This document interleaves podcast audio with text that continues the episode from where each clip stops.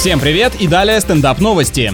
Ученые выяснили, что в играх с технологией виртуальной реальности время воспринимается иначе. Уверен, что первый эксперимент они проводили на себе, начали 10 лет назад и только сейчас остановились кругом чипсы, энергетики и жена ушла. Исследователи опасаются, что распространение VR-очков будет способствовать тому, что люди станут пропадать в цифровом мире, не понимая, как долго они там находятся. Да все же зависит не от того, как, а от того, чем ты занимаешься в этом выдуманном мире. Добавьте туда ненавистную работу, и человек начнет считать каждую секунду.